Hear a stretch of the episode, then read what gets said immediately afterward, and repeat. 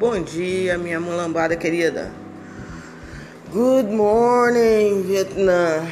Que é mais ou menos o clima que estamos passando aqui nessas bandas chamada Brasil. Enfim, mas vamos ao que nos interessa nesse momento. E o que nos interessa nesse momento é falar um pouco do diário de bordo rubro-negro.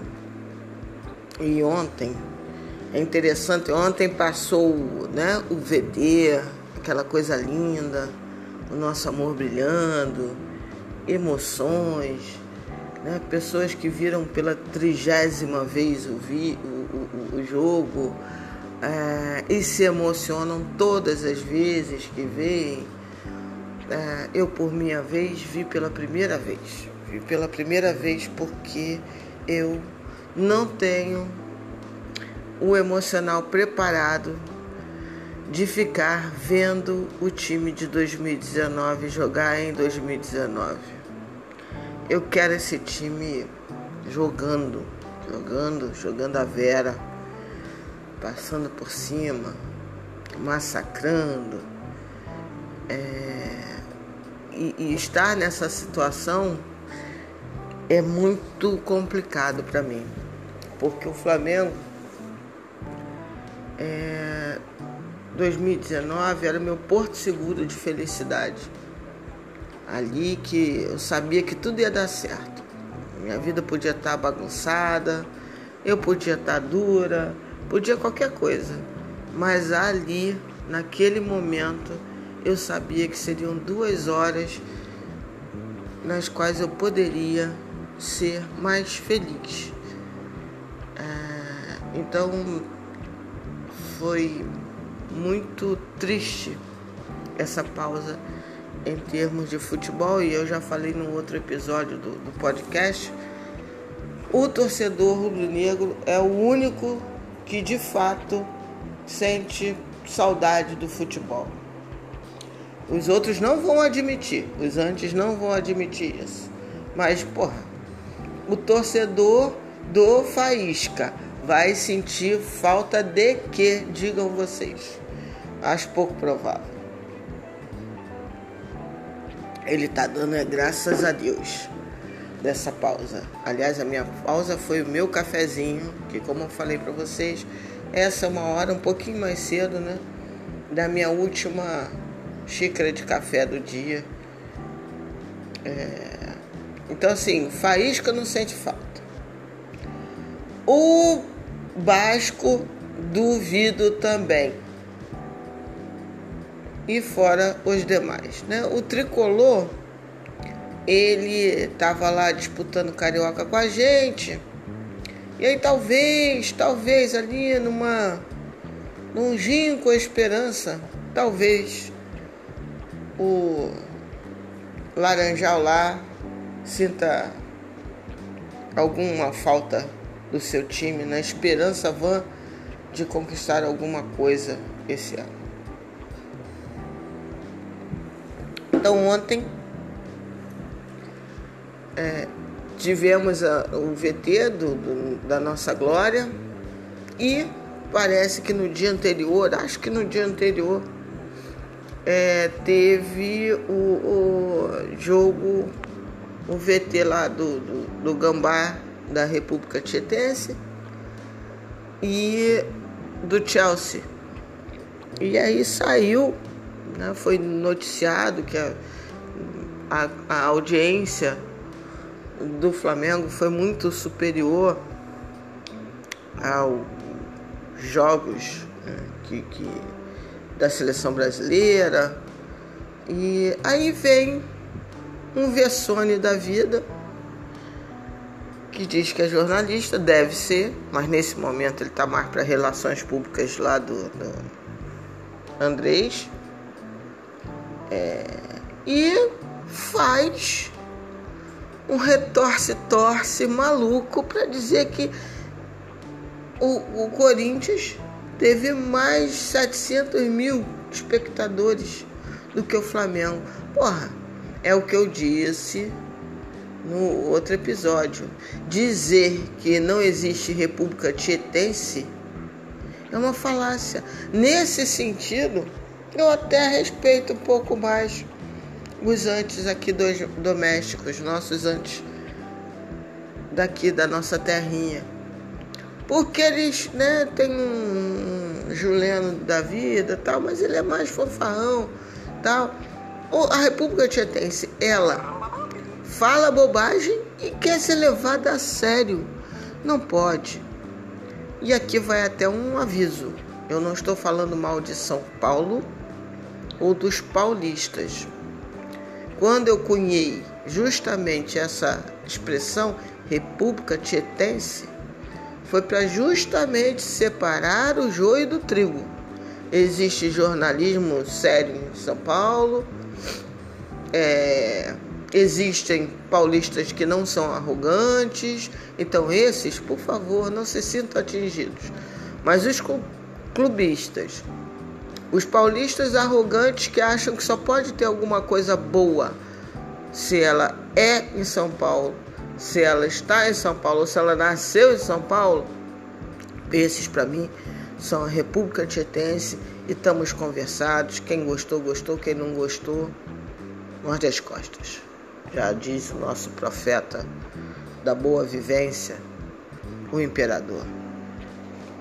Então, é, aconteceu isso, teve uma outra coisa que ficou tão evidente o incômodo deles com o Flamengo, que foi o texto do Menon. Por favor, não leiam.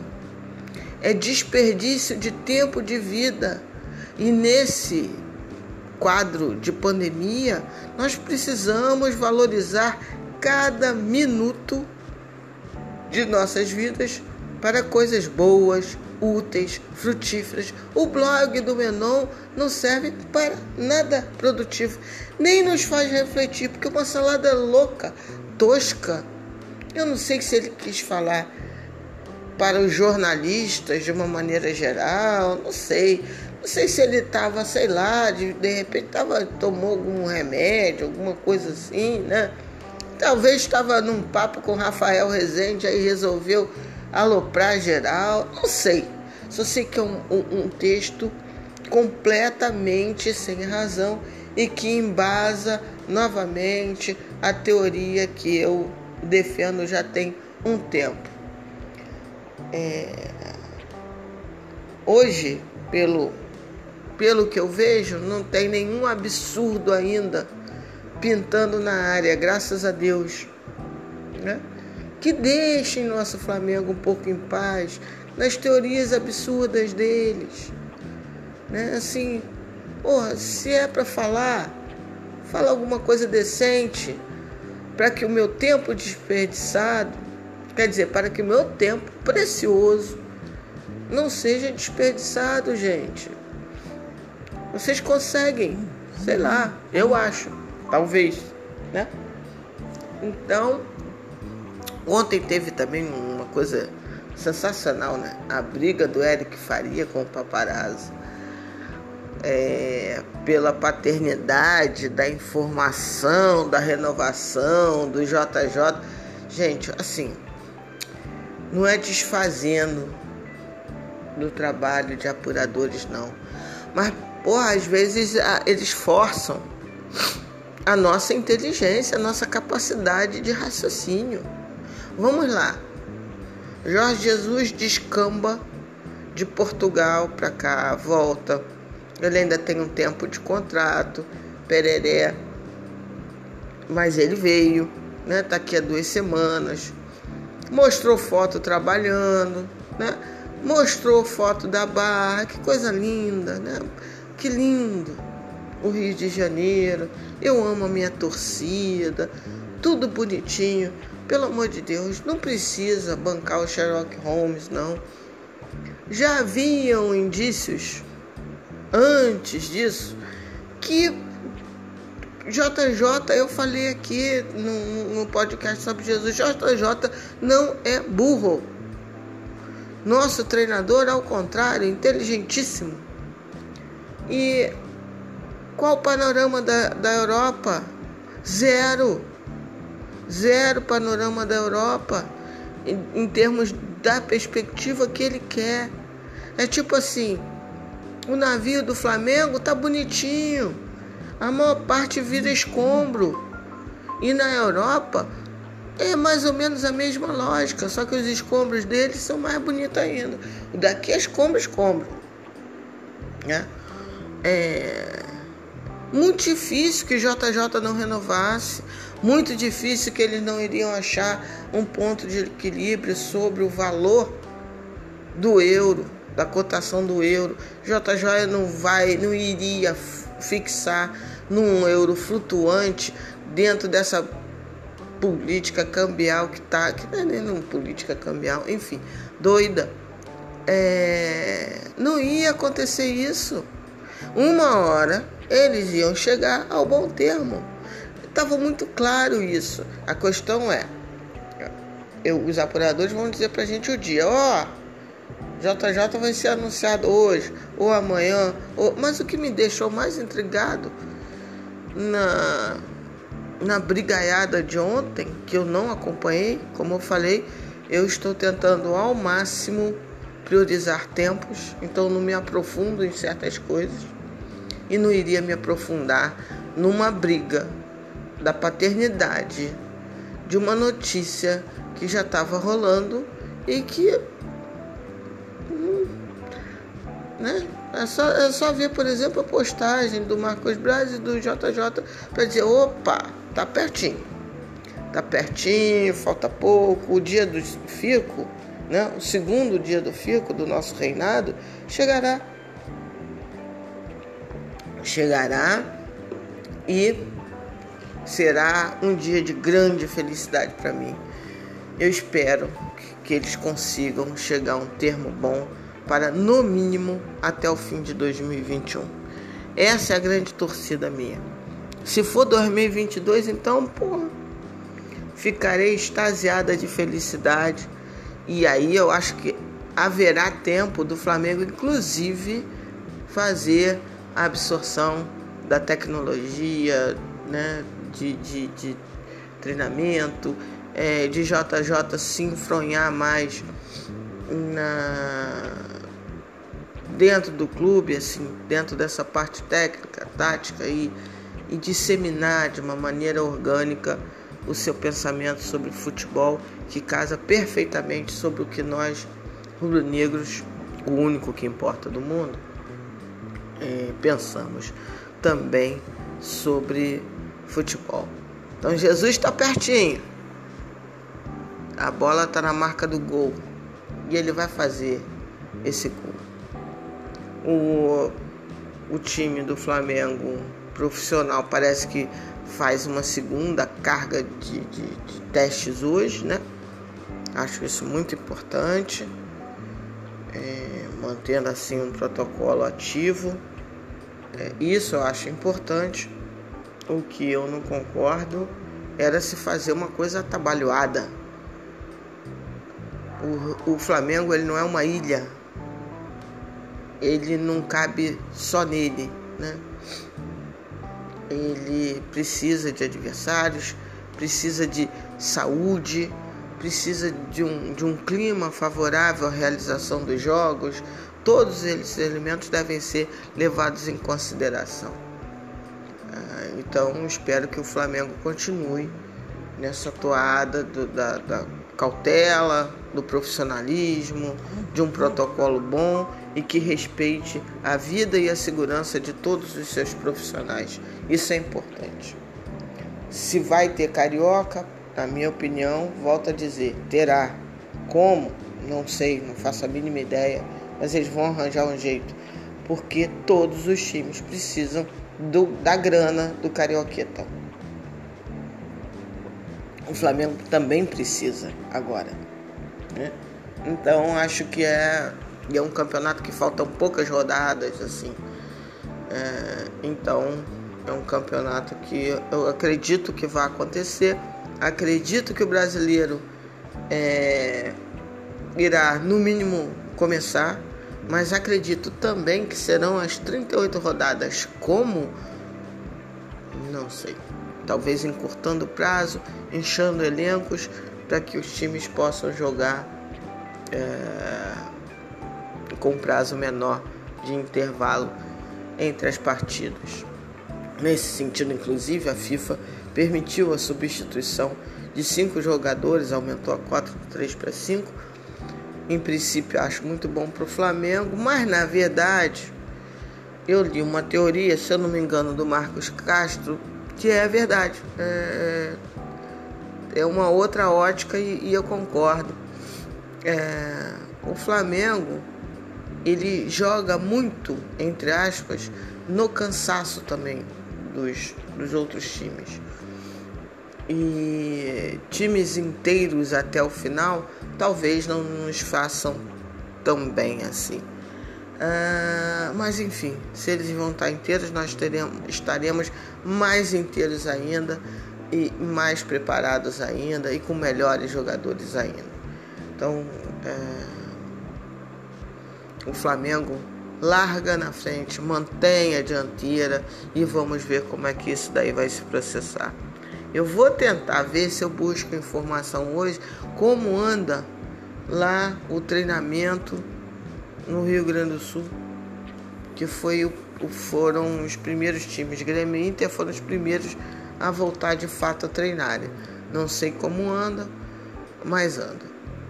Sobre a Libertadores, eu tenho, é, é para mim é o campeonato que mais periga é, nesse sentido. Porque se ele for levado deste ano para ano que vem, inteirinho, ah, em termos de calendário, nada muda. Se ele começar este ano e terminar ano que vem, aí o calendário do ano que vem também sofrerá um alto impacto. Então não sei exatamente o que a Comebol vai fazer, porque é uma competição é, continental e cada país está no momento da pandemia e cada país tem sua estratégia de lidar com essa pandemia. Então é muito complicado organizar isso. É, inclusive, isso também é uma dificuldade no Brasil, que é um país continental e que tem as suas realidades regionais e, como a gente pode ver, muito diversa. É, então é um grande desafio. O carioca, a meu ver, é o que está mais é, seria o mais fácil, entre aspas, se realizar. Veremos, veremos nos próximos dias. Mais um golinho. Então, esse é o cafezinho. Tem alguma sugestão para o cafezinho? Manda lá pelo Twitter. Me marca da sugestão do cafezinho do Parangolé. Não é do Escobar, não, é muito melhor. É o cafezinho do Parangolé, em que todo dia você vai ser convidado a bater um semi-papo.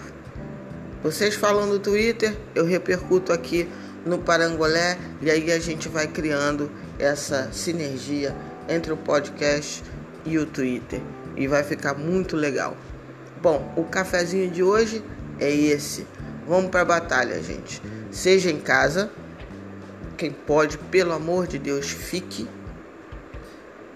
É, quem, por alguma obrigatoriedade, né, seja porque é de serviço essencial como transporte, serviço essencial como entregador, sim, porque o entregador permite que milhares fiquem em casa e os profissionais de saúde e os profissionais de segurança que tenham toda a sorte do mundo que tenham todo tipo de proteção do mundo. Aí, quando eu estou falando proteção, é PI, enfim, é, que tenham um dia de muita felicidade, que é não ser contaminado neste momento. Você que pode ficar em casa, fique e o faça com responsabilidade. Você vai estar cuidando de você, da sua família e do coletivo. Empatia é necessário Empatia fundamental para a existência humana. Ok? Beijão, povo. Até amanhã.